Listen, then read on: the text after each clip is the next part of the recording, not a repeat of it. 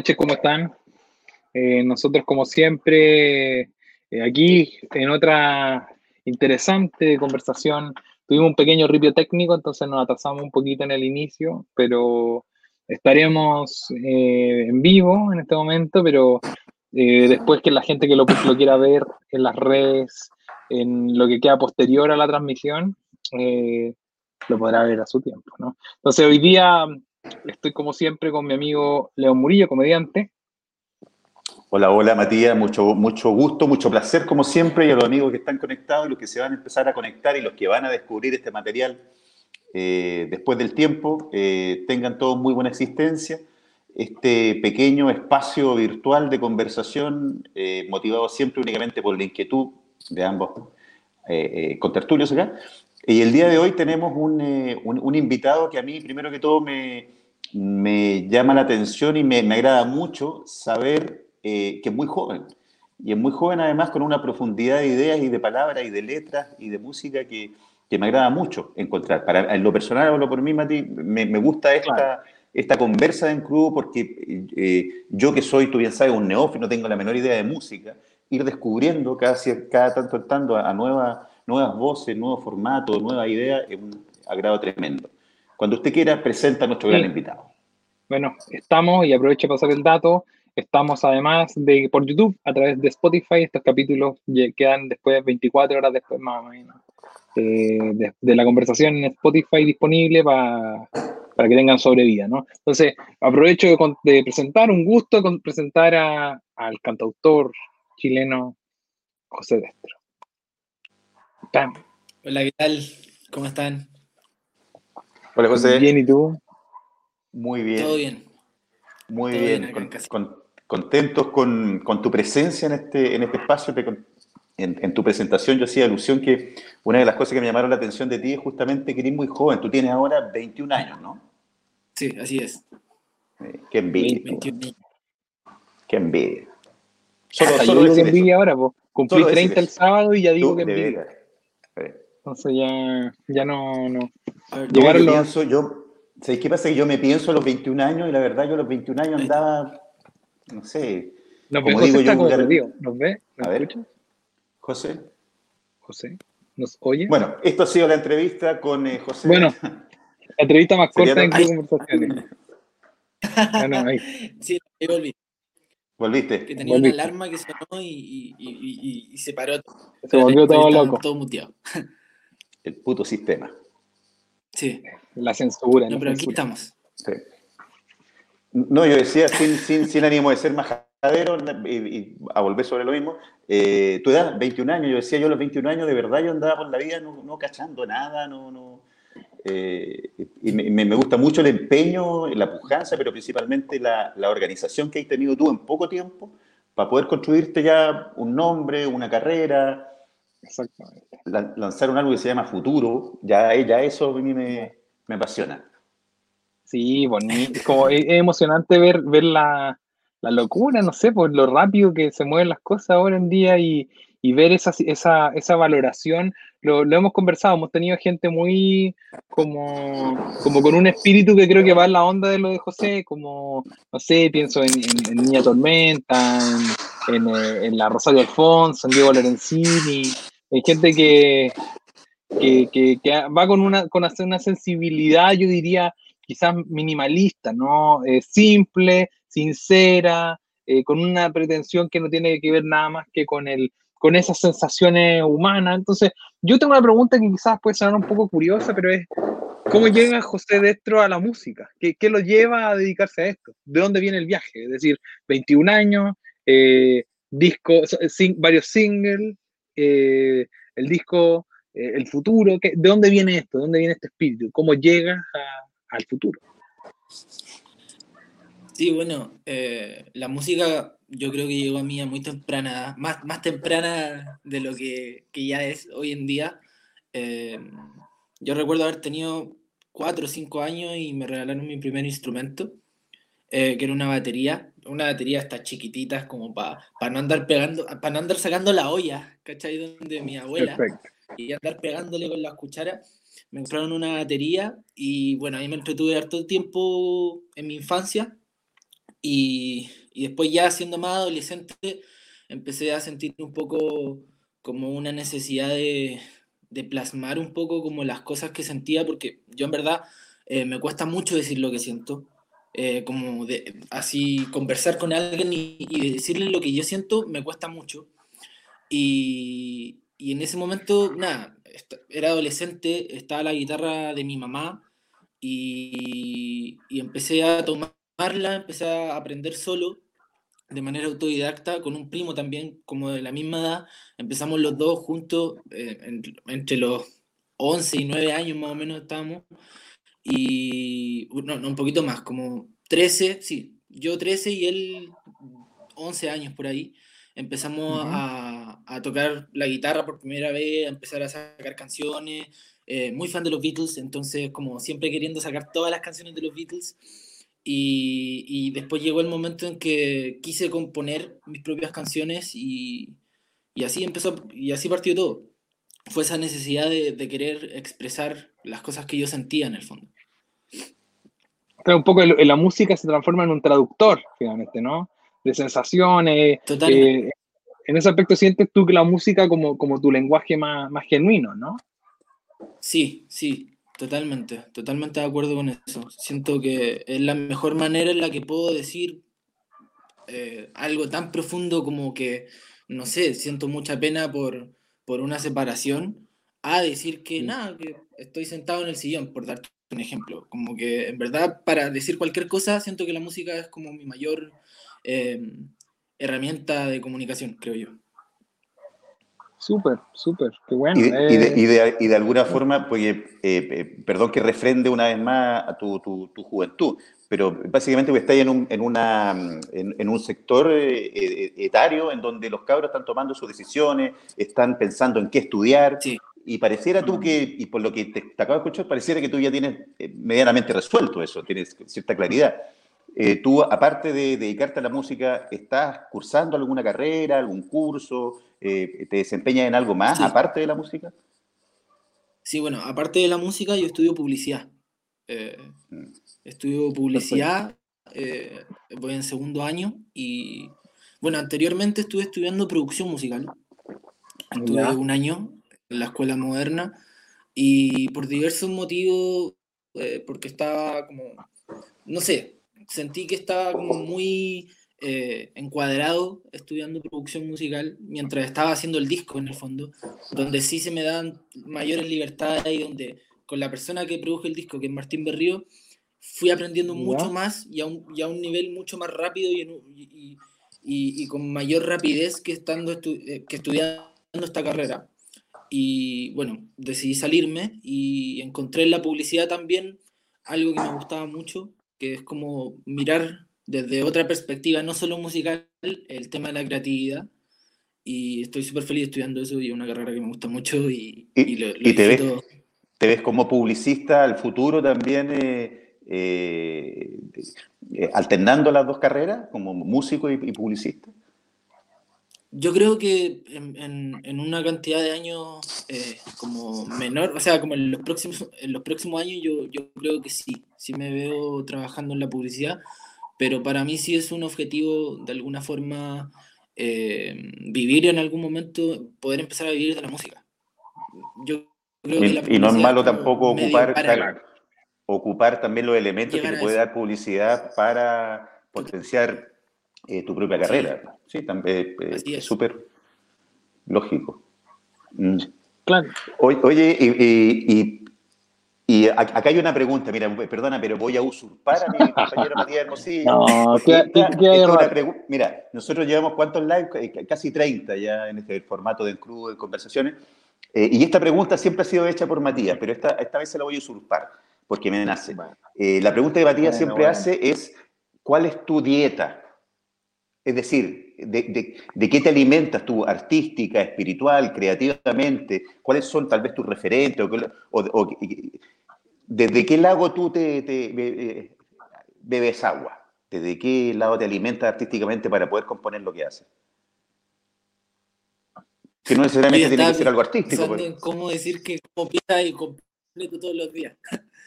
eh, no, bueno, eh, yo creo que como mi, mi, dieta, así por decirlo, como con lo que me nutro musical, artísticamente. Eh, bueno, yo soy muy melomano, entonces estoy todo el día, siempre hay un momento del día en que me siento escuchar música. Eh, me gusta mucho, eh, por ejemplo, a mí me gusta mucho estudiar con, con, con jazz o música clásica, me gusta mucho.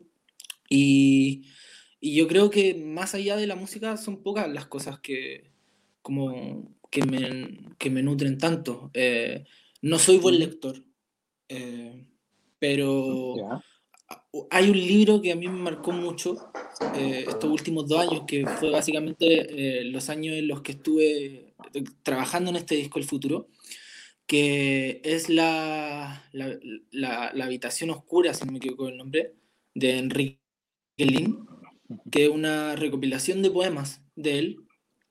Y, y no, era, e, e, era impresionante porque me leía un poema, que no era más de una página, y me quedaba pensando, no sé, tres días en todo el poema porque de verdad eh, la forma de, de, escribir de Enrique Lin eh, me gusta demasiado y, y, encuentro muy profundo y a la vez como, como que a veces en lo simple... Eh, se encuentra una profundidad que, que, yo creo que también es algo que yo, que yo busco al hacer mis canciones y al escribir mis canciones.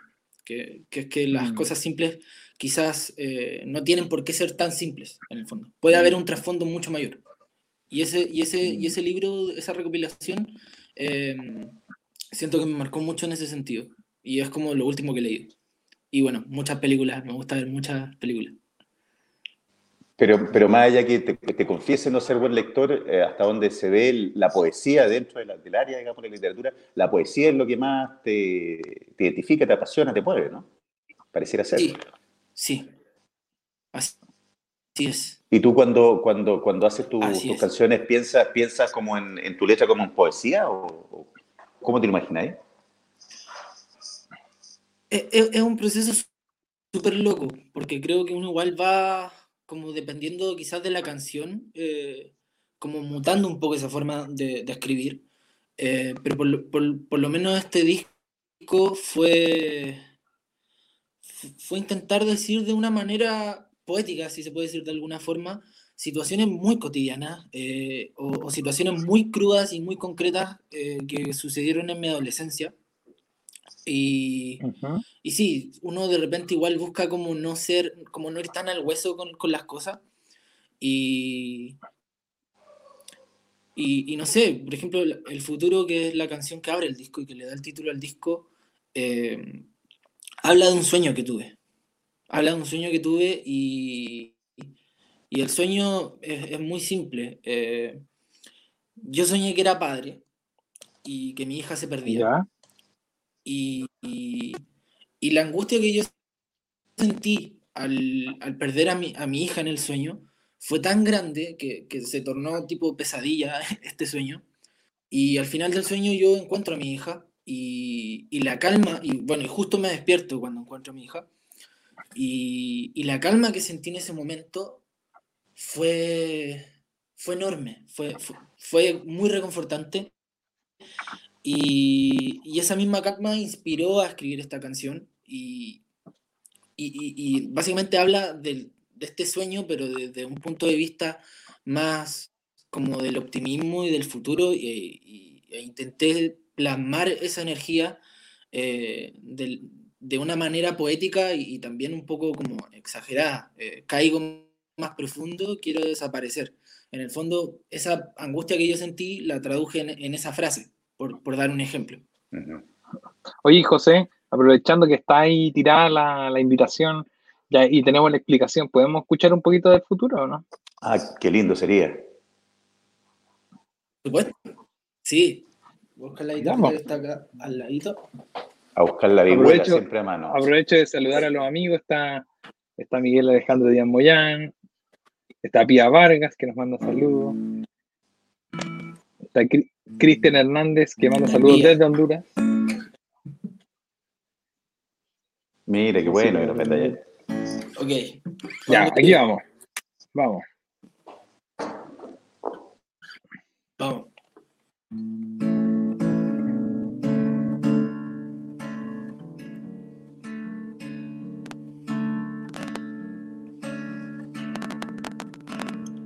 Las cosas del futuro dicen que voy a estar bien.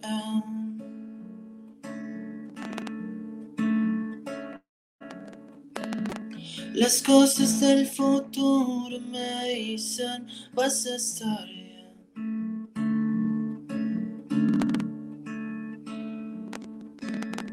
Caigo más profundo, quiero desaparecer. Aquí.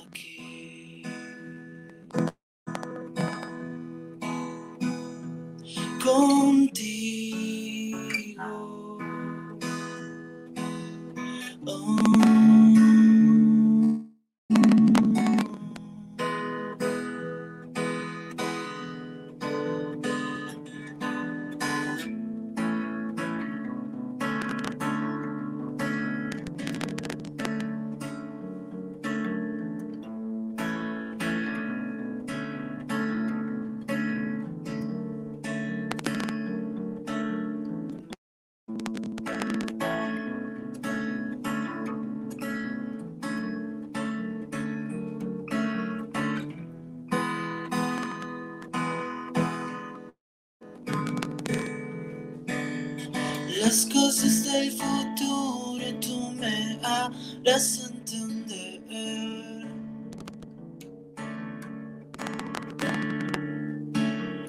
Y ya no tengo miedo de perderme otra vez. Siento que ya he visto esta película otra vez.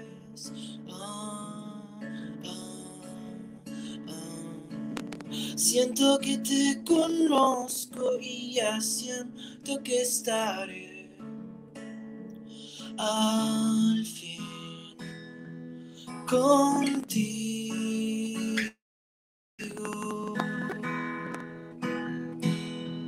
Contigo.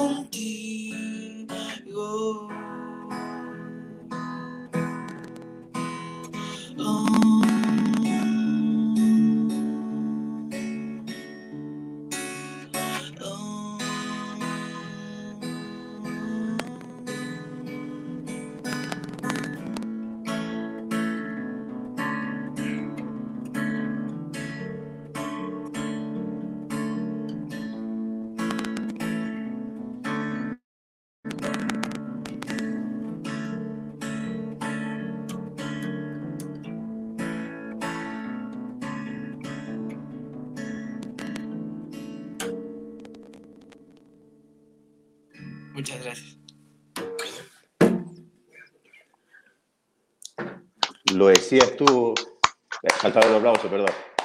Que bien lo decías tú que eh, en la introducción de la canción decía que bien lo, lo, lo refrendabas, que a veces las cosas simples no tienen por qué ser necesariamente tan, tan simples. Eh, y justamente ahí está la, la, belleza de las cosas. Eh, sí.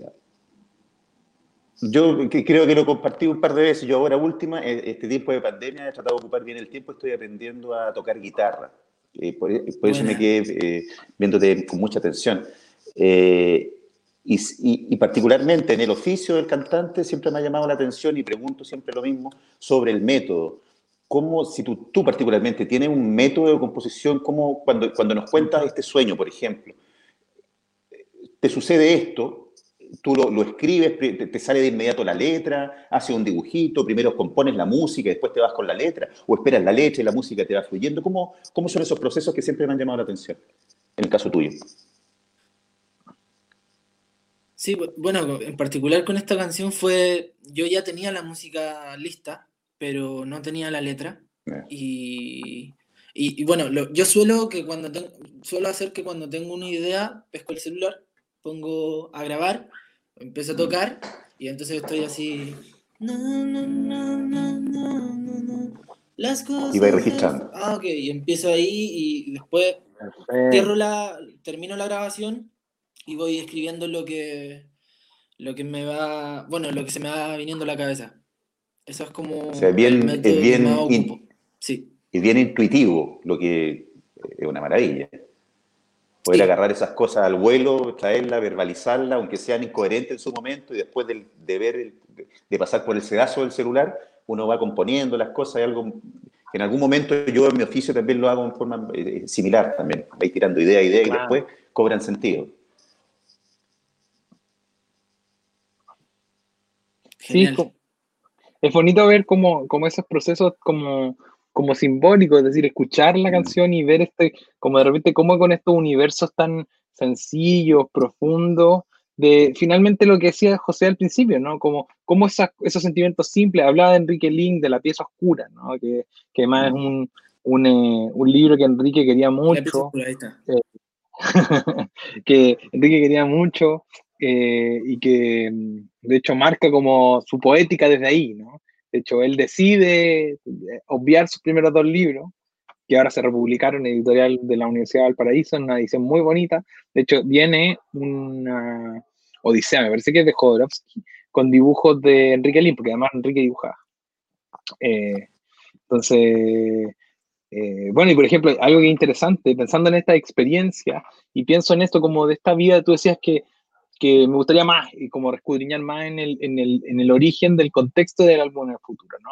como de dónde se gesta ese sentimiento, dijiste cosas que te pasaron, si hay cosas de esas cosas que te pasaron que se puedan compartir, pensando en, por ejemplo, hay un acto muy poético que a mí me gusta mucho, de, hablando de Enrique Lin, por ejemplo, que Enrique tiene una decisión eh, muy seria, que es, eh, Enrique se, tiene cáncer terminal en un momento, y Enrique decide no tratarse, y no tratarse para sentir el dolor mm. y escribir un diario eh, que se llama, que de hecho salió publicado posteriormente como, como Diario de Muerte, que es un, libro muy, muy intenso que compiló mi querido y admirado Pedro Lastra, eh, el poeta Pedro Lastra, y mm, con, con la pareja de Enrique Lina en ese momento.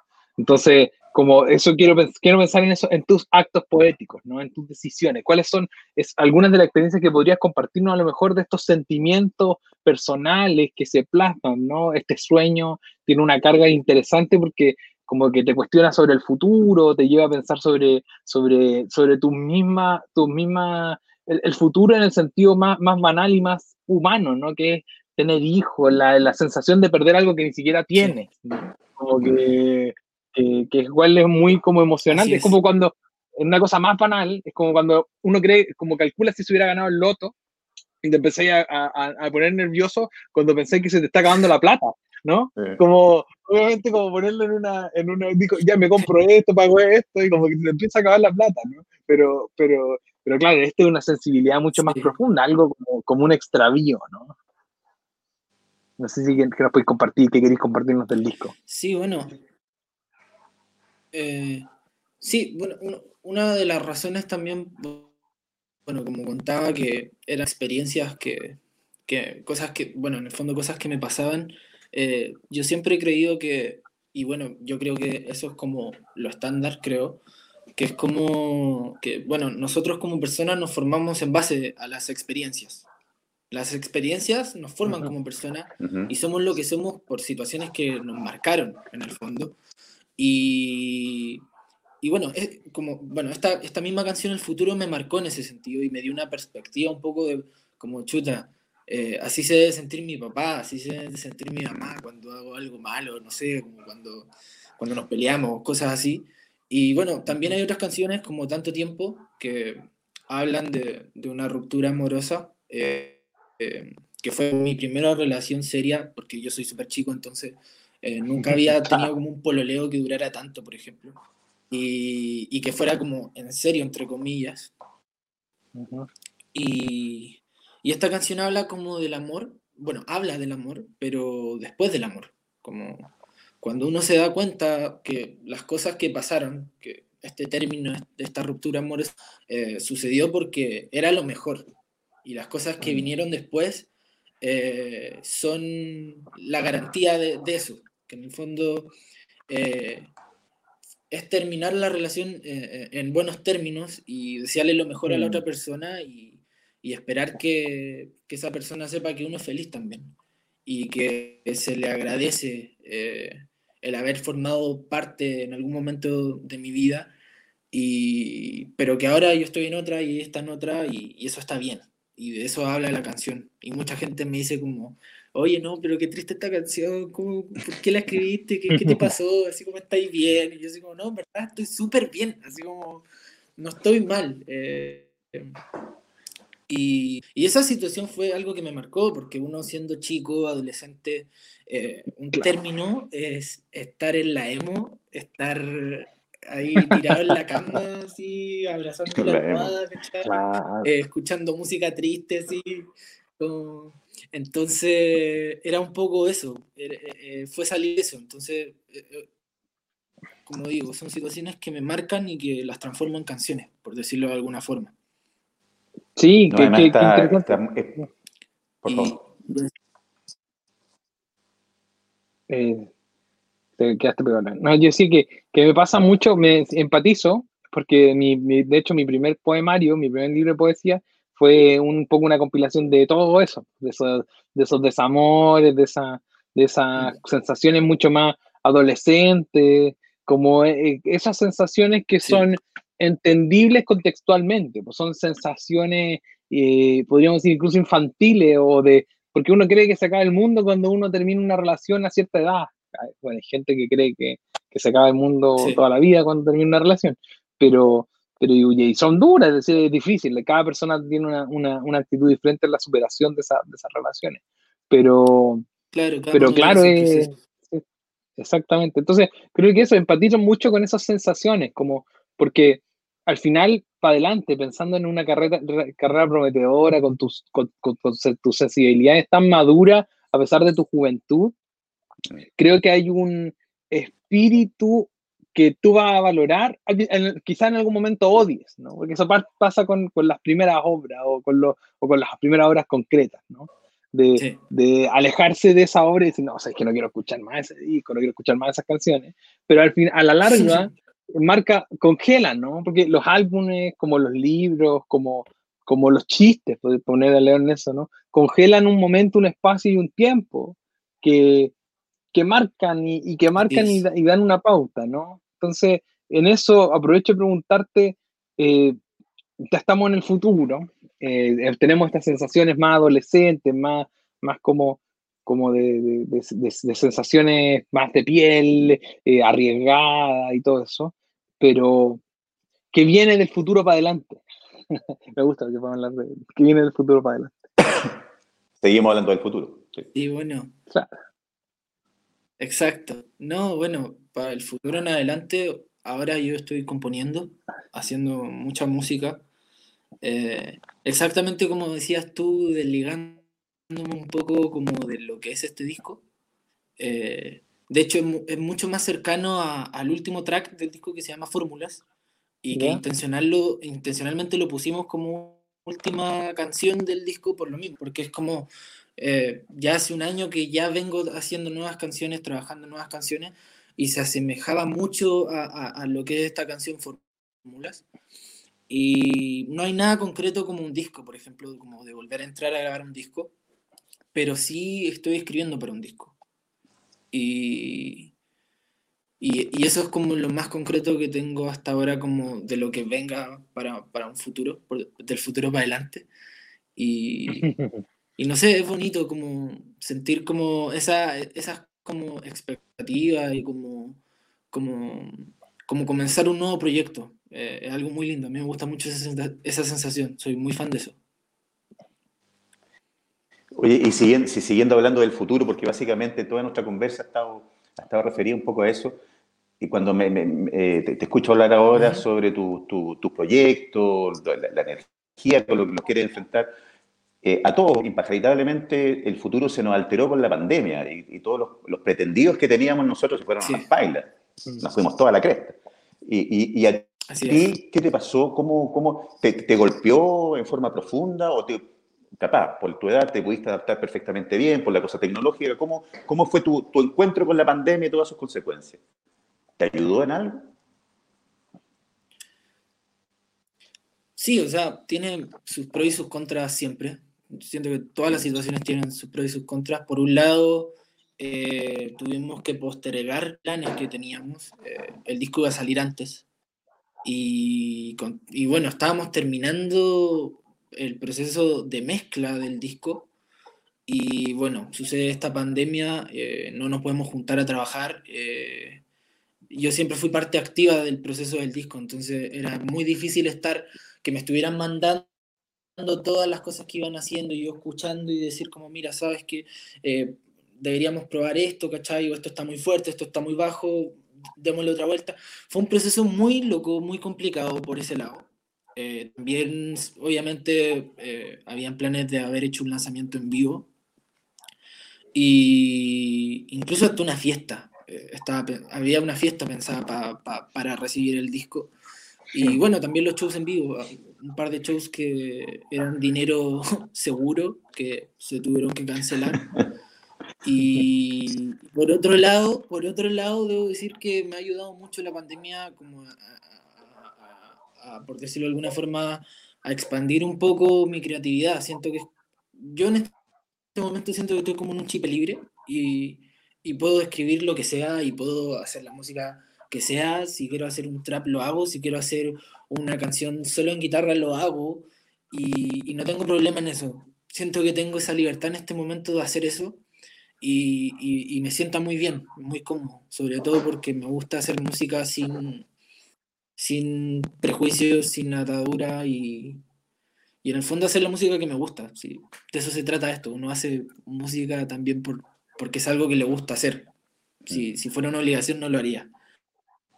Sí, porque además si, no, si no ahora... Y bueno, y en resumen yo siento que, si, si lo puedo decir en una palabra, claro, eh, yo resumiría esta pandemia en una palabra y esa palabra sería aprendizaje.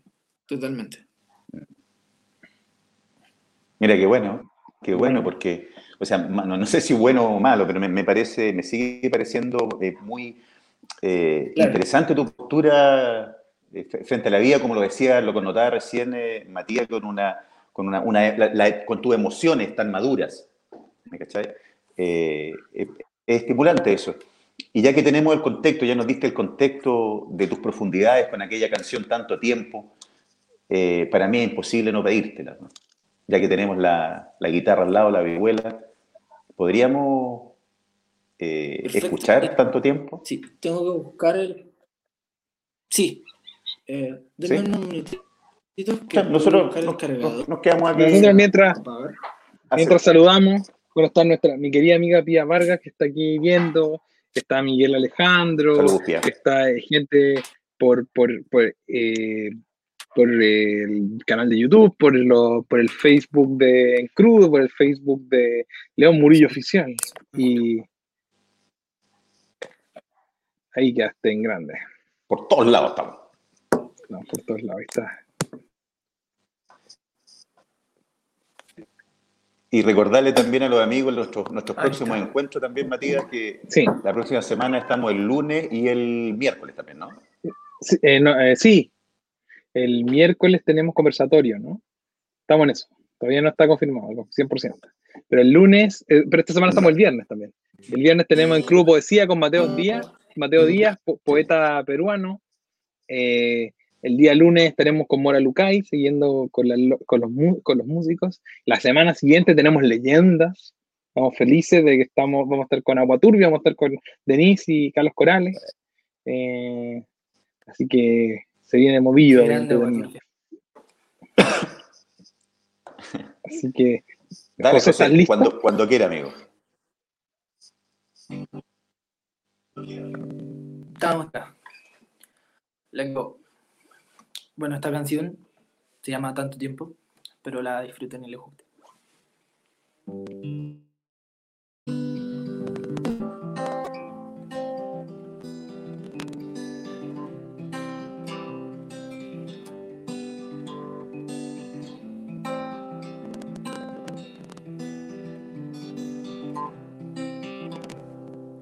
Tanto tiempo que pasé intentando entender porque tú ya no estás junto a mí. Creía que estaba bien, perdón, lo sé, me equivoqué. Nunca pensé que lo nuestro tendría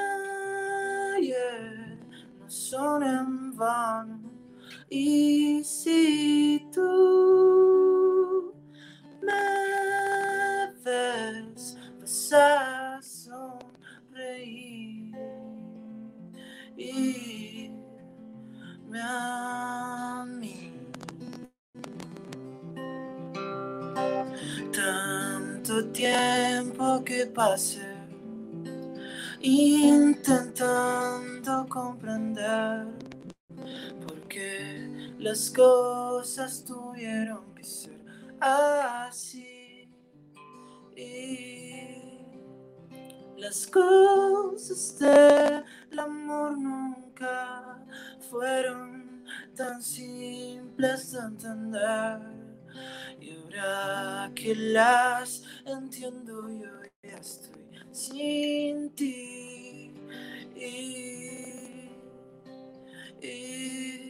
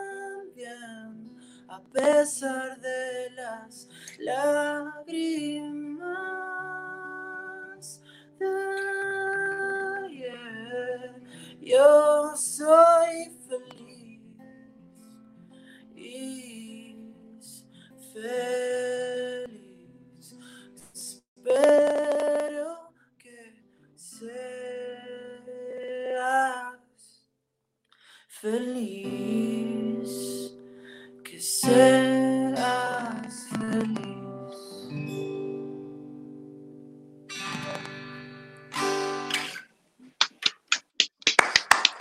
Qué buen deseo, qué buen deseo eso, que sea feliz. Nunca Sí, así es. más.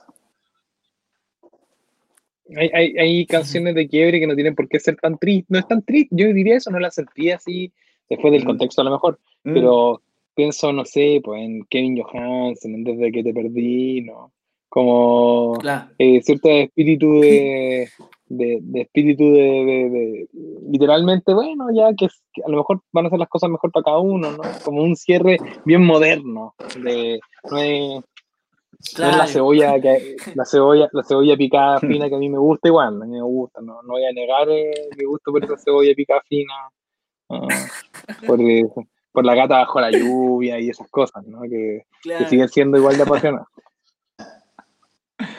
entonces eh, quería decir yo Claro, José te iba a decir no, claro un buen Chayán nunca se nunca Juan Gabriel Chayanne, Eh, Sí, no mientras, se hace, mientras se hace el aseo. Uf, no ni Uf, siquiera ahí, poniéndole emoción poniéndole emoción. No, las emociones reales. Lo que, entonces yo, quería aprovechar José, para- y te- yo- ¿qué- Dale, dale. Dale, Mati, perdón. No, dale, Me no, metí no, dale, Vaya, no, vaya. yo- No, yo No, es quería una tontera que de repente me floreció. Eh, de, de aquella... Dale. va- ¿Voy? aquella- No, no, te- dale, me dale. floreció ahora que te vi tocar. Eh, ¿Qué pasó con esa batería? Cuando te, te compraron esa batería, ¿tú hasta el día de hoy sigues tocando batería? ¿Lograste cultivar bien ese instrumento? Y inmediatamente, aparte de la guitarra, ¿hay otro instrumento que toques? No. Sí, bueno, no, lamentablemente eh, no fue algo que, que seguí practicando. Eh, de hecho, el otro Tus padres deben estar muy contentos. Sí, la verdad es que sí. No, que, bueno, eh, agarré la guitarra y no solté nunca más. Eh, yo creo que eso es un poco la, la razón. Y bueno, por otro lado, la, la, batería no me daba como, o sea, es como para botar energía así, pero no, no, me servía mucho a la hora de la composición y esas cosas. Y, y, y le perdí el rumbo. Bueno, de hecho, hace muy poco estuve en una casa eh, donde había una batería y fue súper loco volver a tocar batería, no tocaba hace muchos años. Y, y no, fue súper, fue, fue, un, fue, un, muy lindo reencuentro. Y aparte de la guitarra, bueno, el, el no, no, sé si piano, pero el, el teclado sí, no, no, toco música clásica, pero, pero sí me gusta tocar mucho teclado, tengo un teclado así estándar, muy piola, y, y, y también de, lo, lo, uso para... Un, ca un Casio. Para. Sí, un Casio, así es.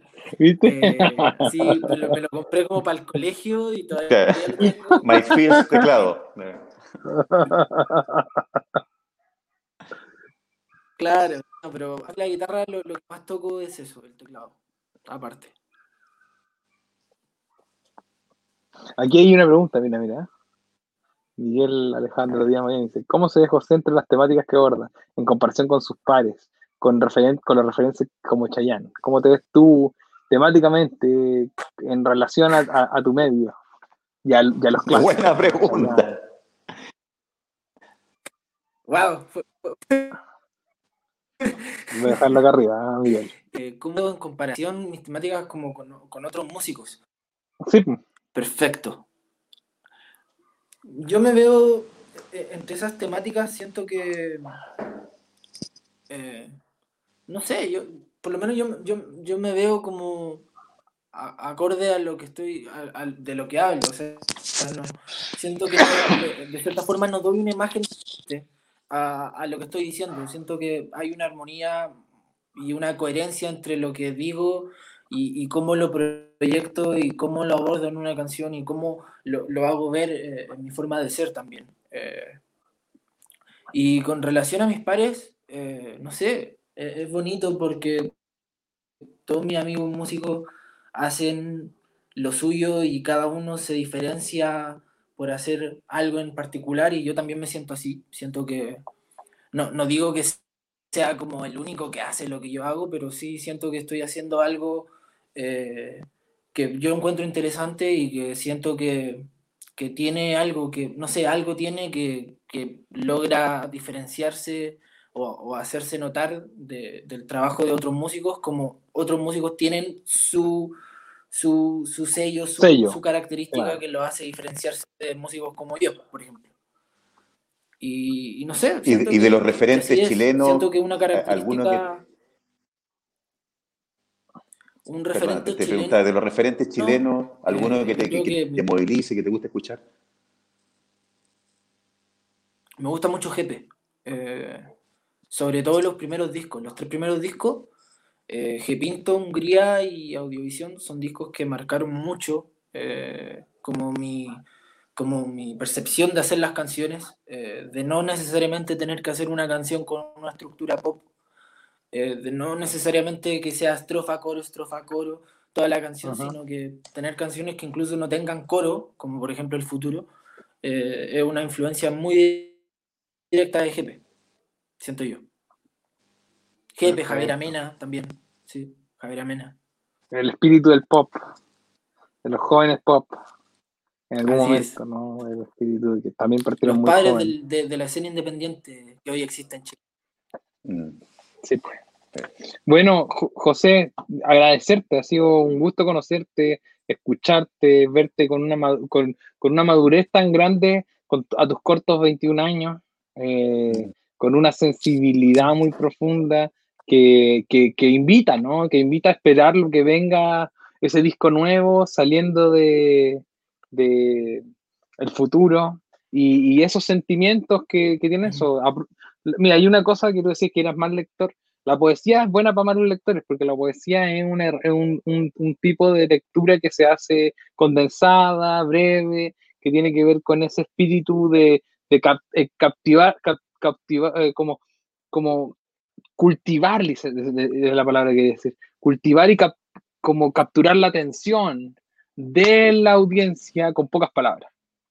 Como dice Pedro Lastra, una persona que era muy cercana, el maestro y querido amigo Pedro Lastra, una persona muy cercana a, Enrique Lin, es menos palabras son más. Y en la poesía cuenta cada palabra que uno pone en un, en un poemario, como si te cobraran, como un telegrama. Entonces, si tienes esa inquietud, aprovechala. Y de hecho, por ejemplo, de lo de, lo de Enrique Lin, está casi todo disponible en memoria chilena, como que de repente hay un espíritu ahí que si sientes que esas sensibilidades van en diálogo con lo tuyo, eh, aprovecha y siente ahí Enrique un gran maestro que nos sigue iluminando en el camino. Entonces eso, José, algo que quieras decirle a la gente eh, y algo que quieras decirle a la gente para despedirte, para, como nosotros agradeciéndote esta gran conversación. Bueno, primero que nada agradecerles por la, conversación, por la instancia. Un gusto, Matías, un gusto, León. Eh, lo pasé muy bien conversando. de las pocas conversaciones que son como más suelta y como con mayor libertad que he tenido, de, por lo menos de este periodo de promoción del disco. Y bueno, agradecerles por, por el espacio y invitar a la gente que, nada, soy José Estro, eh, músico, acabo de sacar mi primer disco que se llama El Futuro. Lo pueden encontrar en todas las plataformas, eh, me buscan como José Destro.